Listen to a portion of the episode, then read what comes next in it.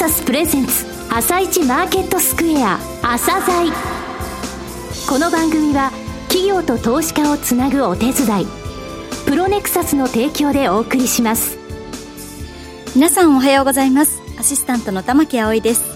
それではスプリングキャピタル代表チーフアナリストの井上哲夫さんと番組を進めてまいります。井上さんよろしくお願いいたします。よろしくお願いします。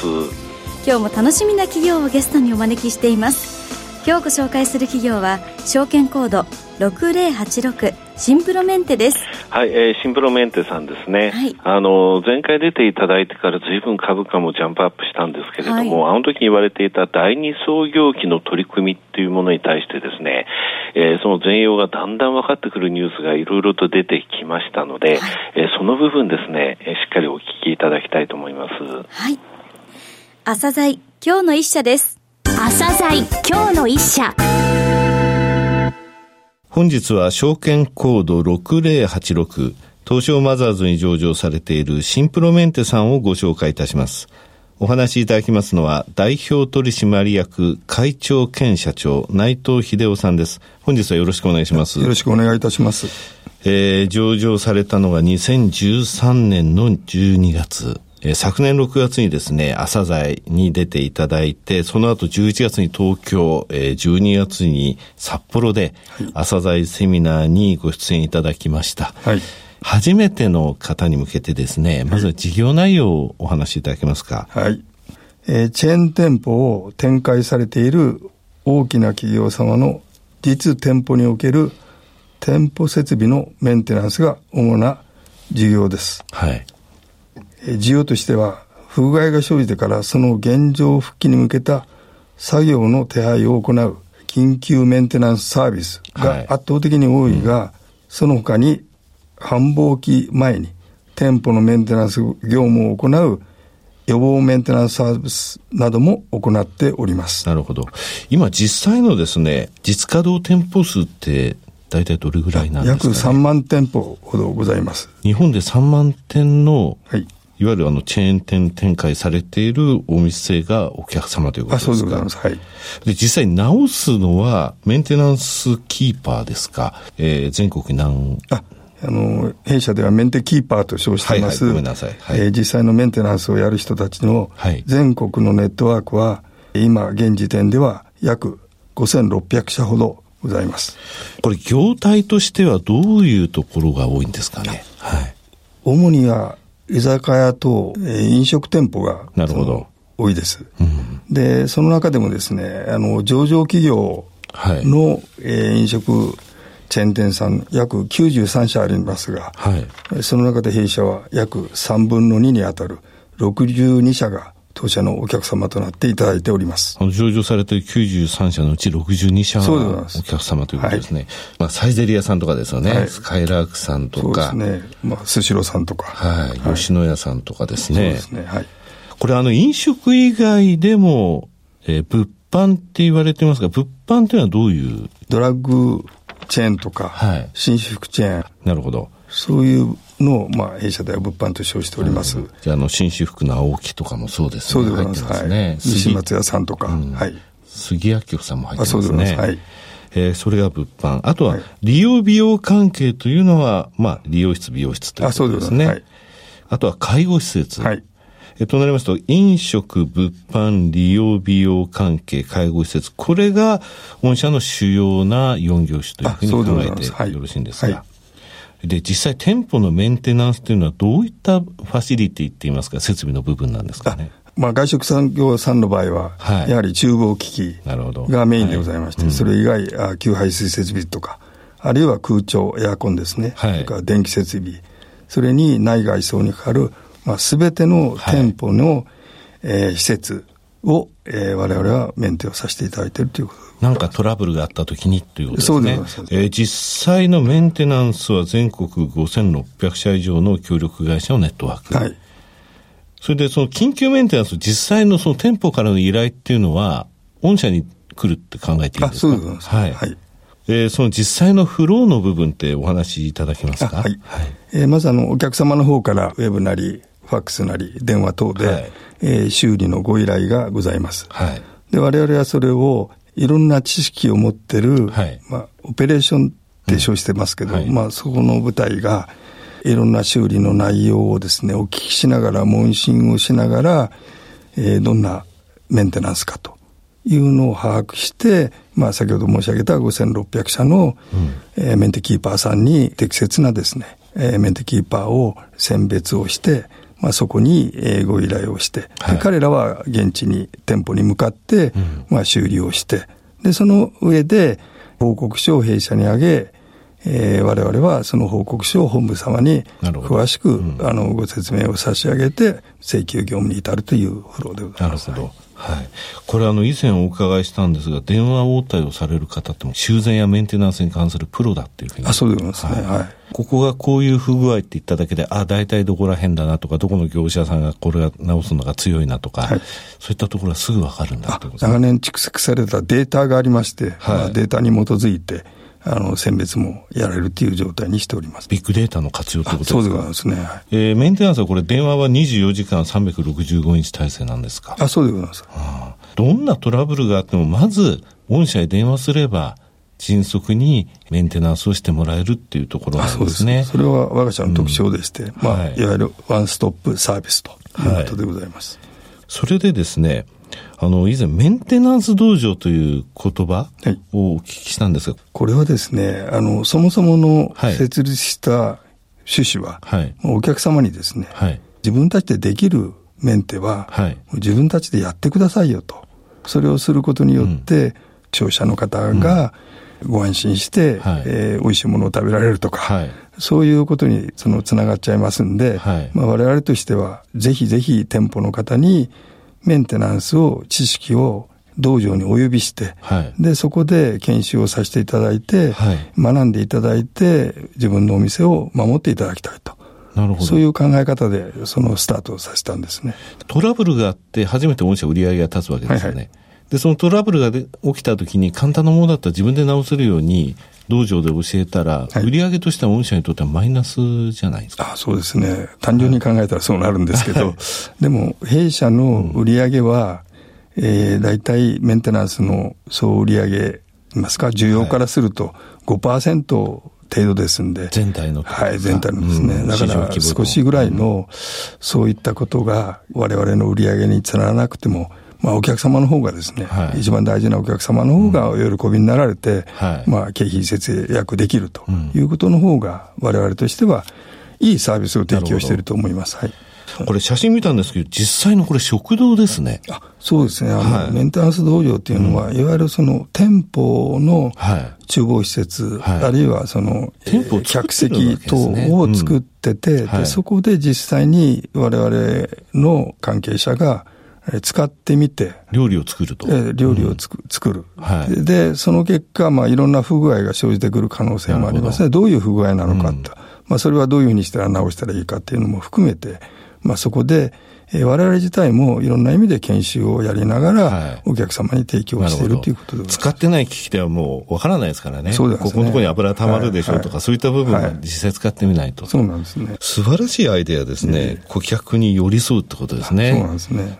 先ほど言われました全体の市場規模の中では5%ぐらいなんだと。はい。ということは、やはりあの小さい店舗、あの個人経営のお店とかたくさんあるからっていう、そういうことなんですかね。あそそうですね。あの、うん、私どもの試算でですね、はい、大体我々の、えー、ビジネスモデルでやれるメンテナンスの、はい、えー、規模としたら、はい、大体1140億ぐらいあるんだろうなと。うん、で、現在が弊社まだ56億ぐらいですんで、はい、まあ、その意味では5%も見て見てないというようなことなんです。じゃまだまだ伸びしろはある、ね、そうですね。はい御社に登録されてる店舗数をちょっと見見させていただいたんですが、飲食が38.5%なんですか。そうですね。はい。で、これをまた伸ばしていくとなると、それこそ個人経営のお店とか、そういった部分にも、はい、これから、えー、入っていくということですかね。まあ、そういう、うん、あの、時が来ると思います。はい。はい、物販が49%ってことは、物販のほぼ半分なんですね。そうですね。はい。はい、利用美容関係が5%程度ですね。はい、それから介護施設が2.3%。はい、こういったところのパーセンテージをもっともっと増やしていくっていうのが、まずはこの主要4業種の深掘りっていうふうに考えてよろしいですか？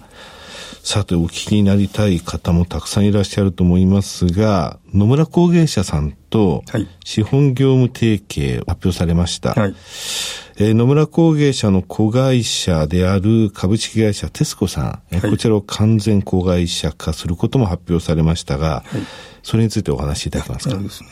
野村工芸社さんの子会社として、はい、えー、テスコっていう、はい、えー、そもそもはえー、スカイラーク様がお作りになられたメンテナンスの会社なんですね。ああ、そうなんですか。はい、だから、あの、はい、えー、三千数百社の、うん、えー、スカイラークグループの全店のメンテナンスを一手に引き受けている会社がこのテスコさんなんです。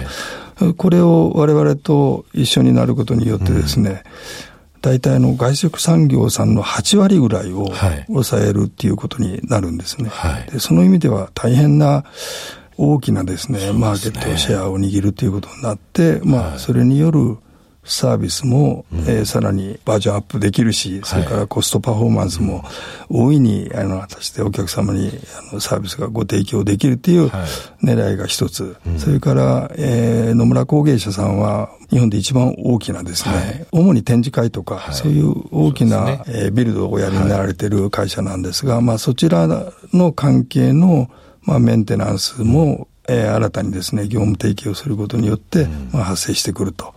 いうようなことで、まあ、いろんな意味でですね、弊社がこれから先、さらに発展するには、野村工芸者さんとのそういう資本、あるいは業務提携等が大変企業価値を高めるのにもですね、はい、大いに役に立つんじゃないかということで、えー、ことを進めたい次第でございます。その他にもいろいろと展開されています。ネクスコ東日本リテールさんとか、これあの高速道路のサービスエリアのことですか？あそうでございます。はい。えー、元の日本道路公団様の、はい、えー、サービスエリア、はい、東日本、中日本、まあ、そういうことはもう、あの、業務提携交わしてて、すでにもうサービスをご提供を差し上げております。さて、東京電力エナジーパートナーさん、はい、それからあの九州の西部ガスさん、はい、ともあの提携を開始されましたが、はい、これはどういうことでしょうかね？電力の自由化によって、東京電力様が、サービスの付加価値をですね、つけて、はい、まあ、電力を供給しようとい。うご計画のもと、まあ、弊社にご要望がありまして、うん、緊急駆けつけサービスという商品をですね、一般の消費者にお売りになると。はい、弊社の方がご用命をいただきまして、はい、私どもが、えー、サービスの実務をやらせていただくと。なるほど。いうことなんですね。はい、これあの、電力以外でも何かトラブルがあったときに、連絡が来れば、メンテナンスの部分を御社がやりますそうですね。これ、あの、対象は個人ではないですよね。違いますね。事業会社で店舗を個人経営されているところのお客さんって、東京電力さんって100万、200万の数あると思うんですよ。いや多分それぐらいはあるはい、あるんでしょうね。はい。はい、そこ向けのそのサービス展開というものをされるということですか。えー、細部ガスさんについてもその電力の部分がガスになったということですか？そうですね。はい、商いプラスサービスで称されてます、はい、サービスをガスと同時に商品化して付加価値として、まあ、ご提供になるというサービスですね。はい今後の事業展開ロードマップとしては、まず、この第二創業期において、はい、まあ今までずっとやってきております B2B の領域でナンバーワンの地位を確立させること。はい、その次が、今の業務提携等も含めまして、いわゆるその中小企業の領域。なるほど。それをまあ攻略をしていって、そのシェアを高めていきたいと。はい、で、その第二創業期が終わりましたら、え次はやはり海外展開に行きたいなと、そういうふうに考えております。はい。えー、最後になりましたが、リスナーに向けて一言お願いします。はい。弊社は今、企業価値をどんどん高めていってですね、えー、配当成功も高く考え、なおかつ株主優待等もですね、実施をしながら、皆様には弊社をご愛顧いただくことによってですね、皆様も豊かになられると、我々も、えー、商いをそれによって喜ばしていただいて、さらに企業価値を高める努力を今後もやっていきますので、どうぞ今後ともよろしくお引き立てをくださいますようお願い申し上げます。本日はありがとうございます。内藤さん、本日はどうもありがとうございました。ありがとうございます。今日の一社、シンプロメンテでした。さらに井上さんにシンプロメンテについてお話しいただきます。はい、えー、上場、えー、外食企業の3分の2ですよ、はい、がお客さん、えー、でね、やっぱりビッグデータの活用っていうものはうまくできててですね、はい、もうプロなんですよ、えー、ここがこうなったっていうだけで、あ、それだったらここだとかすぐわかるの、はい、で、きちんとその上場会社に対しての、えー、フィードバックができているというところで安心感があるんですよ。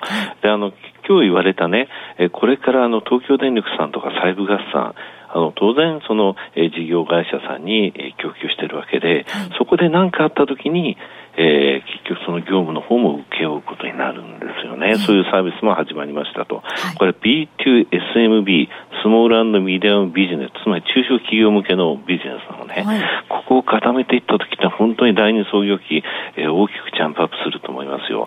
でそして第二創業期以降のところで海外へ進出と、えー、ロードマップがきちんと引かれているという印象ですね。はいいや朝材でも何回もお世話になっております。そうなんですよ。あの、去年ね、はい、11月、12月の朝材セミナー、あの時もね、あの、アンケート見たら、いや、会長がね、の、に、お話に感動したんで買いますって言われてた人たち多くて、はい、あの時買ってたらってぐらいですよ。いや、今後またね、登場していただくときにどんな進化が見られるのかが楽しみですね。本当に、あの、朝材の時にね、買ってればっていうふうな、個人さん。よく言われますよ。